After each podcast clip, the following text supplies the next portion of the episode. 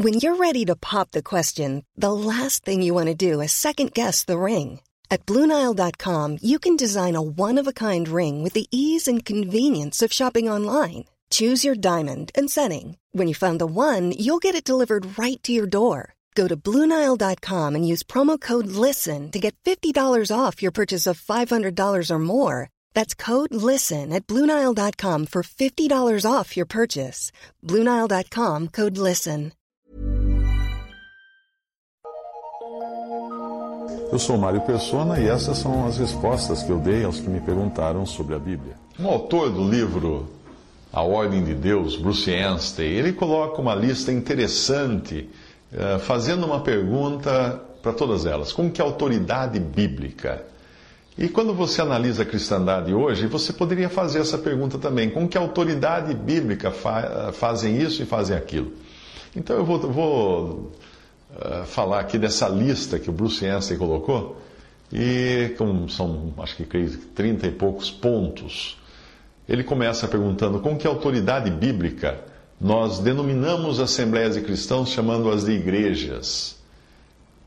Eu sei que você entende que os únicos nomes dados no Novo Testamento eram de cidades ou de localidades, né? a igreja que está em Éfeso, a igreja que está em Corinto.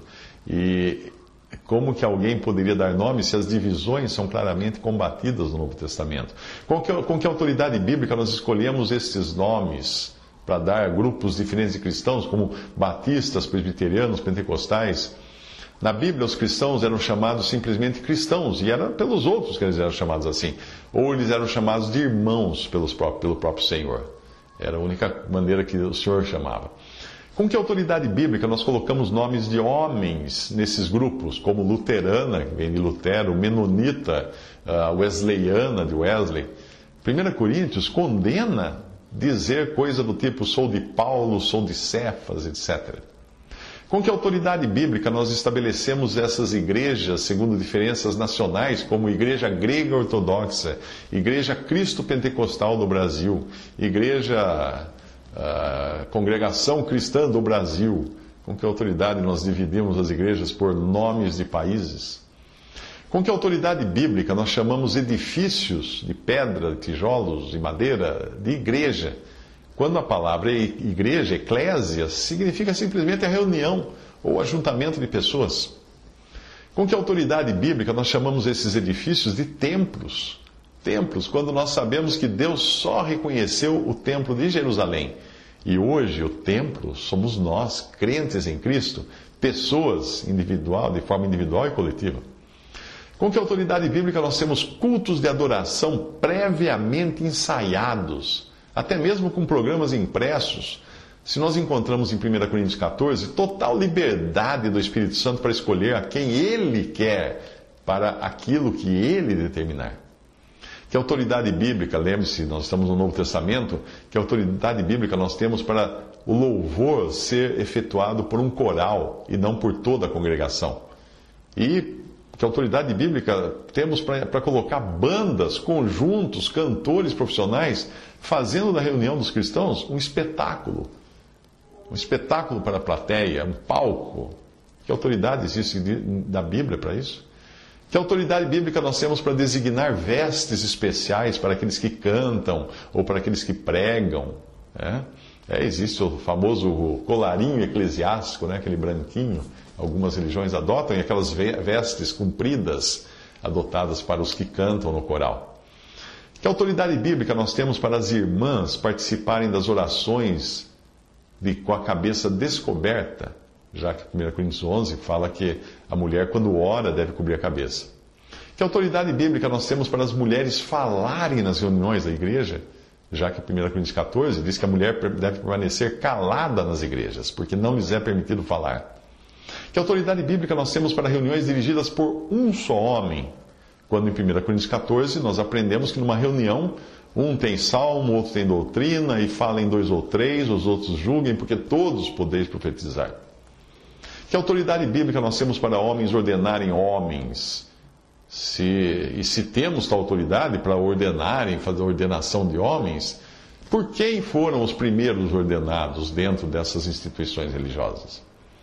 Que autoridade bíblica nós temos para denominar pessoas como reverendo, pastor, presbítero, nos mesmos moldes de títulos honoríficos como doutor, o que nós usamos hoje uh, no, no mundo.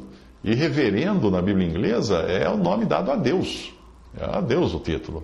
Que autoridade bíblica nós temos para designar um pastor para uma assembleia local, quando o dom de pastor é um dom dado universalmente à igreja, a toda a igreja como um todo que autoridade bíblica nós temos para, como, como igreja, observar dias santos ou dias especiais, como Páscoa, Natal, finados e coisas assim.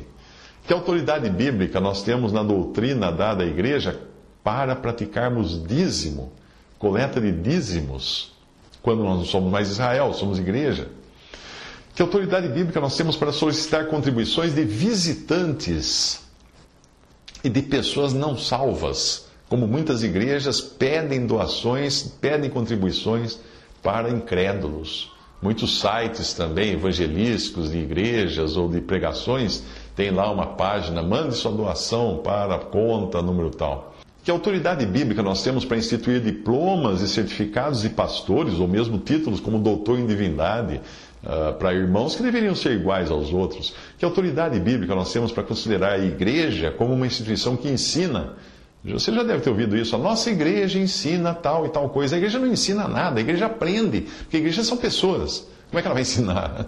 o corpo, o corporativo da igreja ensinar. A igreja são pessoas que aprendem os dons. Os dons dados por Cristo, através do, do Espírito Santo, do, do, ensino do Espírito Santo. Eu espero que você entenda que essa lista, não ser, não, que eu adaptei do livro de Bruce Anstey, A Ordem de Deus, não é uma lista de críticas dirigidas a algum cristão, a algum grupo de cristãos, a alguma igreja em particular, mas é um exercício para que você pondere se as coisas que você aceitou sem questionar uh, realmente teriam autoridade bíblica. Talvez você ou as pessoas com as quais você congregue não se enquadrem em nenhuma dessas características, mas acaso não é isso que nós encontramos na cristandade como um todo? E será que com tudo isso nós, podemos, nós poderíamos ainda nos gabar de estarmos fazendo as coisas com autoridade da palavra de Deus? Será que nós estamos realmente reconhecendo o senhorio de Cristo nessas coisas, buscando a Sua palavra e os detalhes de como proceder na Sua palavra? Visite respondi.com.br. Visite 3minutos.net.